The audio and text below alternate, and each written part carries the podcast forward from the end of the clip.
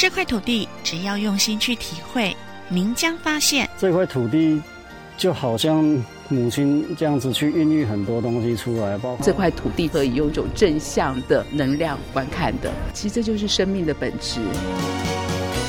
故乡独特的魅力尽在自己的社区里。故乡还是比较温暖，比较熟悉的地方，不愿意到外外地去。这是一股的新的生命力的再生。那么在社区，我们除了造景，最重要的就是造人。社区里面最美的就是人。走遍大江南北，发现自己的故乡最美。台湾最美丽的风景就是人，所以台湾的美就透过这样的哦传播，让国际知晓。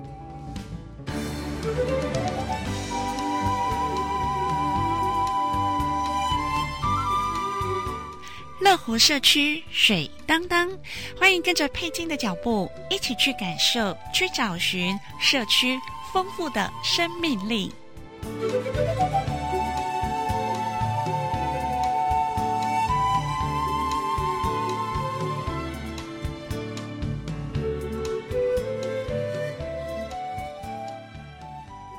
所有听众朋友，收听今天的乐活社区水当当的节目。在今天的节目当中，佩金要为所有听众朋友来专访到一位来宾哦，他非常的优秀，他是台中市今年度一百零九年度的模范身心障碍劳工。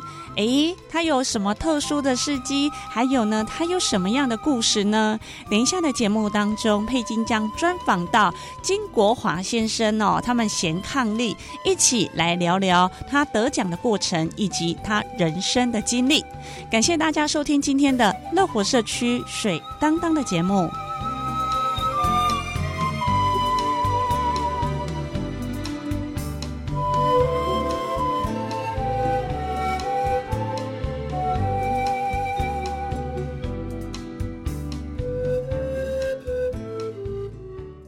适合什么工作呢？我该具备什么条件才能找到好工作呢？我要到哪里找工作机会呀、啊？来来来，哩来哩来，来听就业情报加油站，所有贴心的服务都在这里。欢迎所有听众朋友收听今天的节目。哇哦，我们今天的节目呢，非常的开心哦！一对贤伉俪呢，来到我们的节目当中哦，接受正声的专访。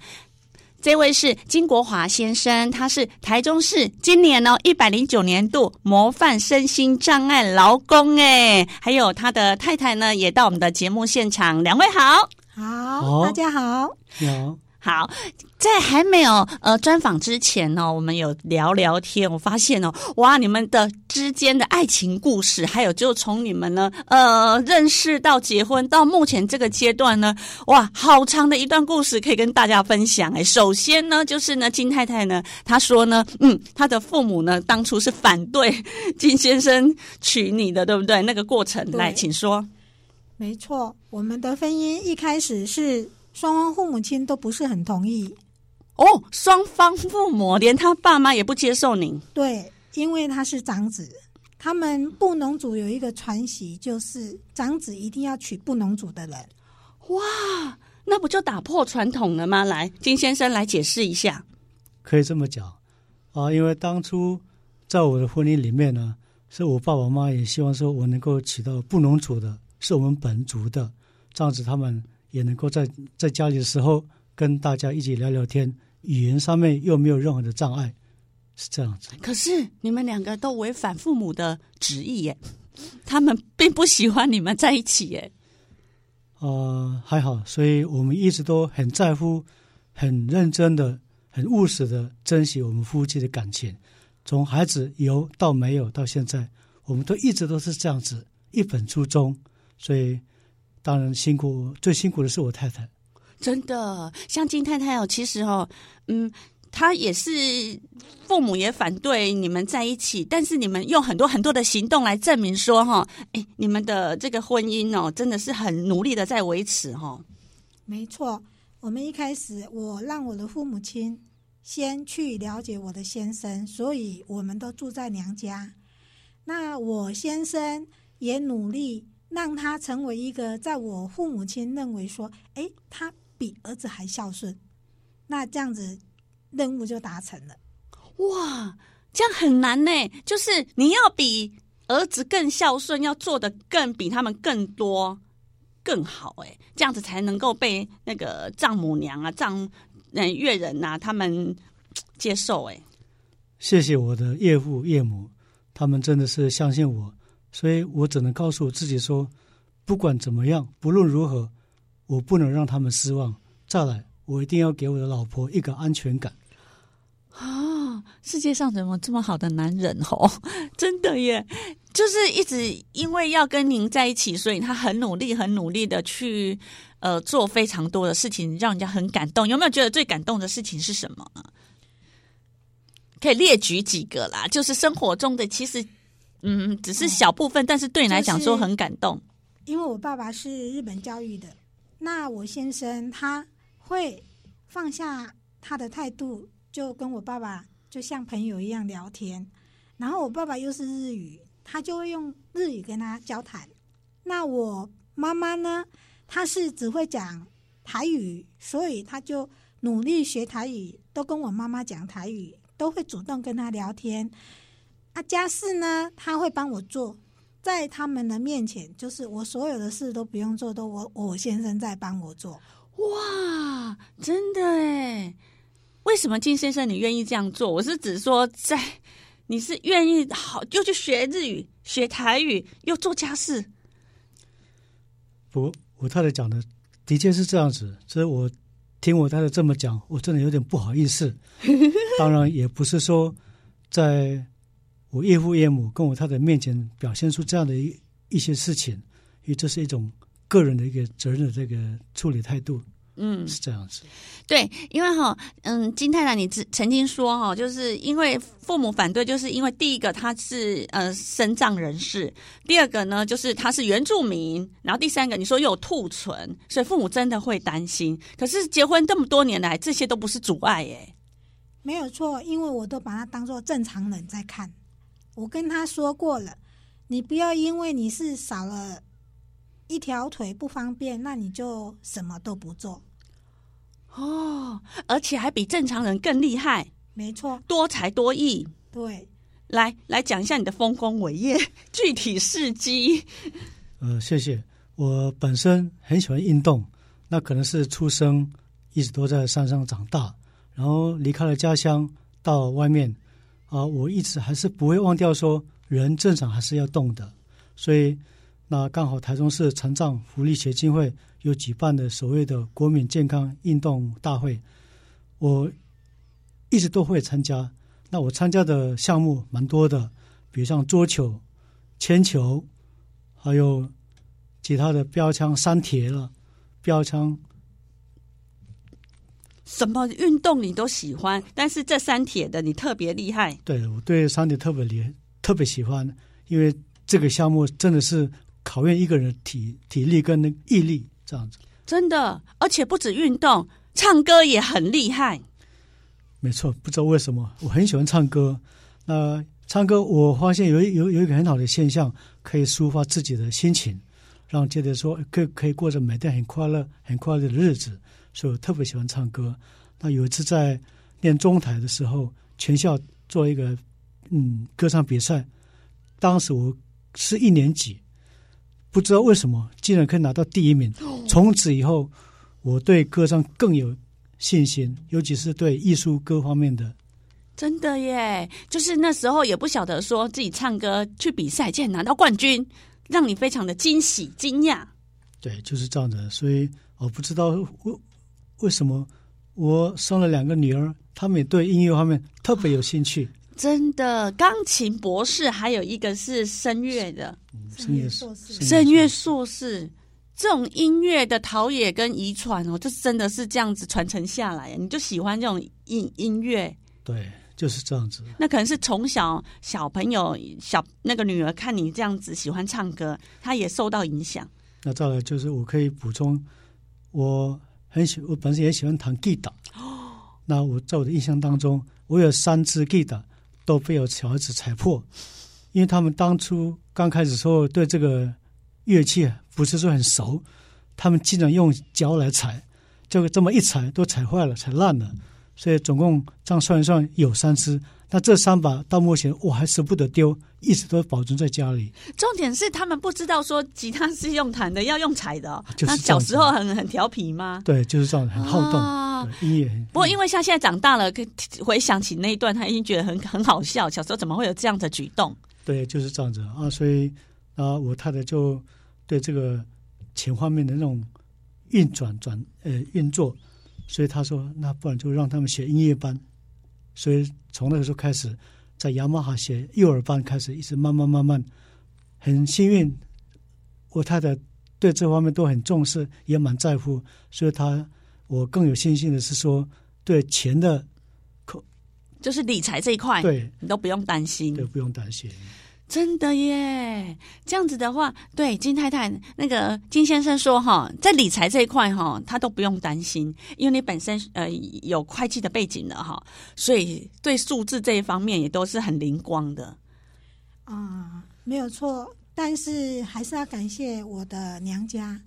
当我遇到我的经济有困难的时候，我父母亲、我哥哥他们都二话不说，就直接说过来拿。哇，真的好幸福的家庭哦！对，最大的后盾，没错。嗯，那我的女儿她会走音乐这条路，是因为她一开始就是喜欢。她在小班的时候，她一个人坐在钢琴上，对，可以坐三四个小时，她不会喊累，好厉害哟、哦！我们没有逼她。因为一般哈、哦、要请小朋友练琴哦，练个十分钟就已经坐不住了。但是他可以三四个小时，表示他非常热爱这个钢琴这个音乐，沉浸在其中。对，所以他从国小、国中一直到大学，然后出去国外，几乎都一个人。我觉得他很辛苦，然后他也很孤独。为什么？他没有去补习，他除了练琴。练完琴，他们那个时候音乐班要有主修跟副修。他主修、副修修完了，他每天做功课都做到两点。哇，好认真的小孩哦！对对，然后然后我他们没有睡觉，我不会睡觉，我一定等他们都睡觉，我才会去睡觉。嗯，所以他们的成功是他们自己努力来的。但是我觉得你们身教也很重要，哎。对，我们就是一定就是做给孩子看，品德跟学业。我跟他说，你一定要老实，你一定要诚实，你不能说谎。那你的成绩我不要求，可是你如果说可以把你的品德弄好，你的路会很宽广。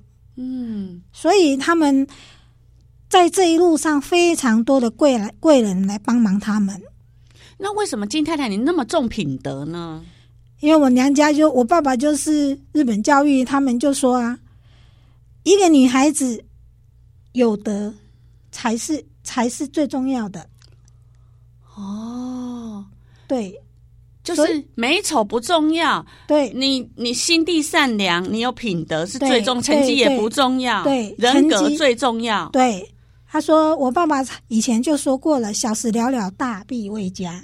嗯哼哼哼，所以我也没有在逼孩子功课，可是他们都自我自我要求要求，因为同学都很厉害，就光差个零点几分，他已经是排在十几名了。他的成绩在小学的时候已经是九十七点多了，还排在十几名，一般才有诶二十个人。嗯，特殊教育班嘛，音乐班，对对对对的，所以。就是孩子的啦。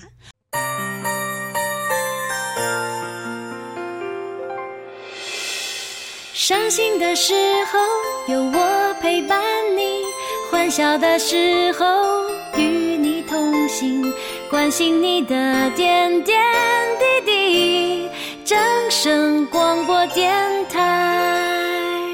我们刚刚有提到说，哈，嗯，模范劳工哦，也就是说，模范身心障碍劳工。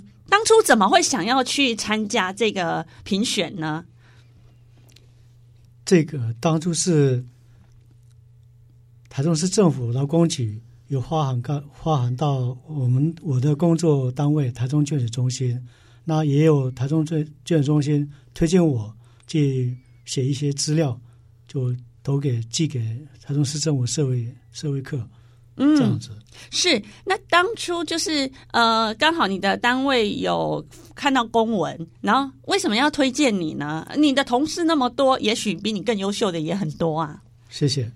呃，我们我工作的地方有两个身心障碍的啊，我是第一个，另外一个是女孩子啊，她他们想说，这次就让我投看看，这样子。哦，对，那因为哈、哦，刚刚的那个劳工局的承办人也有跟我们分享哦，因为呢，你的工作年资呢超过四十年了，而且工作非常的稳定。再来呢，你有非常多的具体的得奖事迹，这些都对你来讲是很大很大很大的加分。对，嗯，因为他当初记这个表格的时候，里面就是要我们写一些我们个人的经历，还有自己的。有得奖的一些事迹，嗯，所以我就很不客气的就按照这样子大大方方的写出来，是这样子。其实金太太真是与有荣焉哦，她每次的奖项呢，你应该都会替她感到很高兴吧？对，因为这个都是她自己自己喜喜欢做的事情，喜欢做的事情，嗯，做的就不会很辛苦。哦，对耶，像之前我们有提到说他喜欢运动，喜欢唱歌，当然在捐血中心服务当更喜欢捐血救人，对不对？对对，像我到目前我今天捐了第两百一十四次，哇，两百一十四次，因为我是捐两百五十 CC。啊，每两个月就可以捐一次，嗯，这样子是，而且还会用因为捐血来得到那个当时的马英九总统的表扬，这是我也感到很幸运，我觉得说真是感到很骄傲的一件事情。是，另外呢，你也有得过呢，我们的这个医检哦，就是优良的医检师，是对，这是有台中市卫生局他们所举办的，遴选出呃。优秀的一检师，优良的一检师，那我也是一个很幸运者，谢谢。对，那金太太就是在她的这个整个呃，从结婚到现在整个过程当中，你有没有觉得她有些什么样的特质哦，可以跟我们一起学习的、分享的？啊，她是一个很务实的人。一开始，比如说她以前是在检验科，她现在转到成分科，她就会一直担心说：“哇，什么都。”要重新来，我就跟他说：“你要做给孩子看，你绝对可以做得到，不会就学呀、啊。”结果呢，他就现在是他们成分课的成成分课清洁的达人，因为他做到的目标就是可以通过那种五 S。哦，那这五 S 就要用。由他来讲，五 S 是什么，我就不知道了。好，从原本的你说哪一科呢？检验科，检验科变成成分科。对，我现在是，我现在是在学习成分课课。嗯，对。那我们中心就有一个所谓的五 S，就是所谓所谓的五 S，就是要能够让这个工作的环境的品质都能够符合，因为我们比较重视血液品质的血。ISO，ISO 哦，啊，所以我们国际认证、哦、对国际认证的，嗯、那所以我们必须从这个整顿啦、整洁、清洁、清打扫，然后你这方面都做到了以后，相对的，我们所有的员工的素质自然就提升。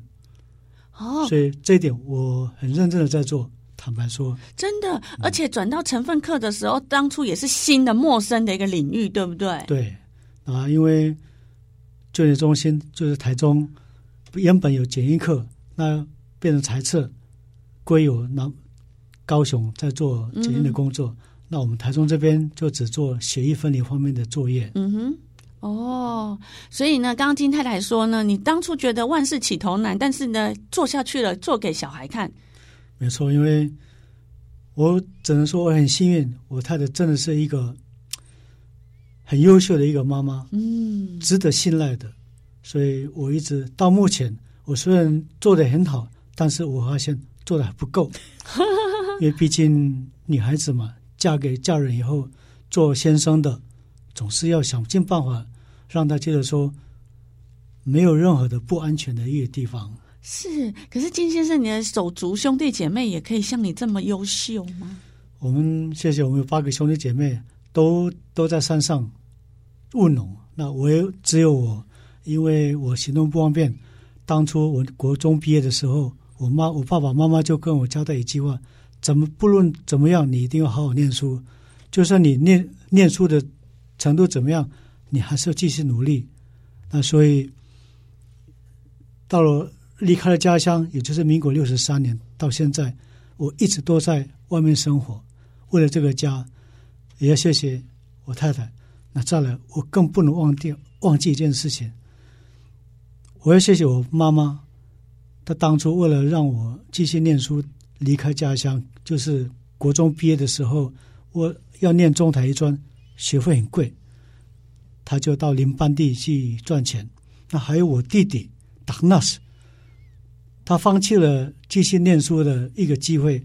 他也是到彰化一个工厂制作那个水塔的板模，还有番茄酱，番番茄酱。对，嗯，所以真的这辈子我真的没有办法忘记这个事情。然后到了外面，到了台中，我认识了我太太，那也谢谢我岳父岳母。那在这个当中，我当初在捐血中心上班，也是我的学长林文顺秘书。他介绍我到捐血中心当工读生，做了两年的工读生，然后到民国六十九年以后到现在做了四十四十几年的一个员工。那在这个当中，在刚开始升正式之前的前五年，我们上面上级单位说，每一个医检人员必须要有医检师执照。嗯哼。但是对我来讲是一个很大的一个一个问题。怎么说呢？国父十次革命。我考了十一次才考上医检师执照，那我能够很幸运的考上，有那个充裕的时间去念书，到图书馆。说真的，我谢谢我岳母，她帮我带孩子，啊，能够让我专心念书，我才帮我考上一检师执照，国家考试的。哇，所以你真的考了十一次哦？对，所以每年考一次吗？呃，一年当初是一年三次，所以你考了好几年，好几年。国父十字革命，我多一大一次，我总共考了十一次。哇，你都没有想要放弃吗？不能放弃，因为要养家，要养家。所以你无论如何一定要考上，一定要考上。不管考了几次，一百次也要考上，一定要考上。哇，不简单耶！这也是靠一种意意志力。当然，回到前面来，要谢谢我岳母，我才放我安心的念书。哦，我太太也是当时也当时也在上班。所以我的责任很大，这样子。哦，因为你无后顾之忧，你才可以专心去冲刺考医检师。要是你有其他的杂事啊，干扰到你，根本没有专心的时间嘛。对，真的是这样子。哇，那因为你的工作需要，一定要有医检师的执照。对，一定要有医检师执照。在捐血中心一定都要有。正式的执照。那那时候为什么没有想要转换跑道，放弃了？我不要在这捐血中心了，我去别的地方工作，就不需要有这种执照了。我因为我是我念的就是学检验方面的医师检验科。那如果说转换跑道，转换跑道的话，那对我来讲是势必是一个很大的一个冲击。哦、嗯，只好硬着头皮。最主要是他是原住民，他又是残障。他要在这个社会生存，不是这么容易哦。了解了，所以那时候一次一次的挫折都没有打败你，你还是一样东山再起。对，就因为我一直跟他说，无论如何你一定要考上，不然你两个孩子谁养？我不可能养啊。对耶，对呀，有这个责任，有这个使命感，没办法，不得不。嗯，哦，所以。我刚刚所说的，我当初考了几次的日期，呃，那个日期，我连那个二报名表二 B 的铅笔，我还每考一次，我再磕一个，总共磕了十一次。对，这个是呃刻苦铭心，印象非常的深刻。那十一只摆出来，永远记得。对耶，所以我觉得是你的女儿也受到影响了。没错，遇到什么困难没关系，撑过去，再来，再来，再来，总有一天会拿到。对，他被外面可以肯定他的生存，就是我两个女儿顺利完成学业，人家跟他说：“拍点撮合顺啊。但是事实不是安尼啊，事实咱做认真的呀。对，事实上人家都说原住民加分，我女儿考试从来没有加过分，音乐系没办法加分。哦，凭自己的实力，因为我跟他们讲，你原住民加分，你去到那边你没有这个实力，你生活会很难过。也是啊，所以他们的实力都是在人家之上，嗯，都是自己努力出来的，嗯。对，尤其是你女儿对音乐的热爱哦，我觉得哦，在钢琴前面哦，可以坐上三四个小时，一般人都没有办法。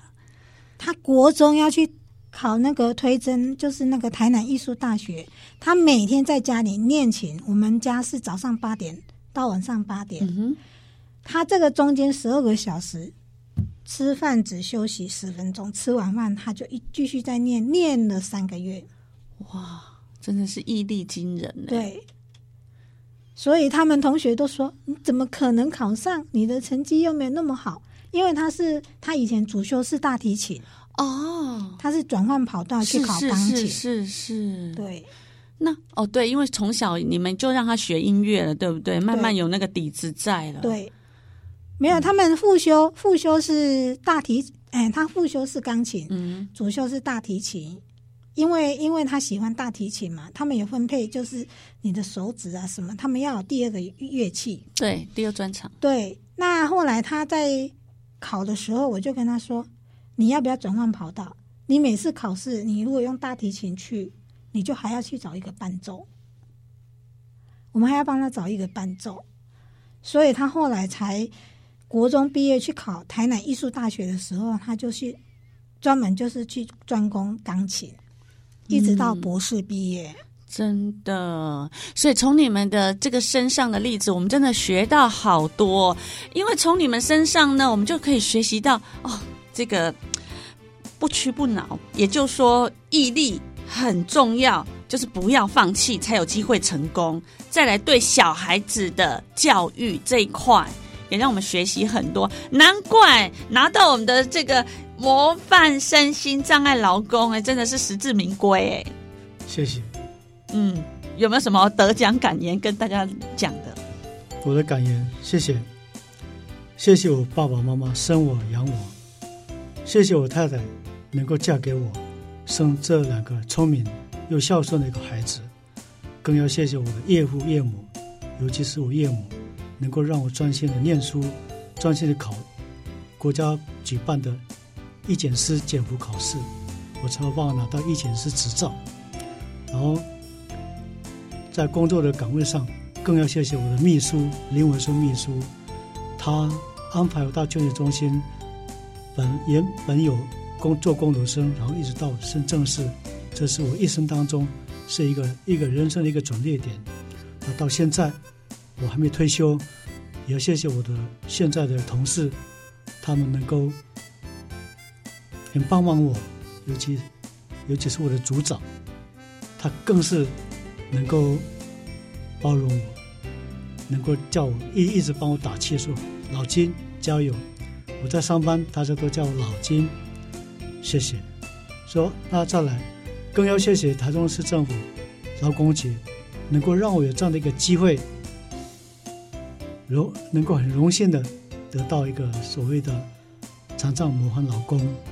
那谢谢今天正声广播电台能够更让我有这个机会表现出我个人心内心里面的话。我这个人很少讲话，但是我今天讲的特别多。谢谢有这个机会，感谢正声广播电台。真的，我觉得听得蛮感动的哦，因为你一直散发正能量给大家哦，一直用感恩的心哦来告诉大家你你的感谢之意哦。谢谢。好，那今天再次谢谢两位呢，接受正声的专访，谢谢，谢谢。谢谢。以上广告是台中市政府劳工局提供。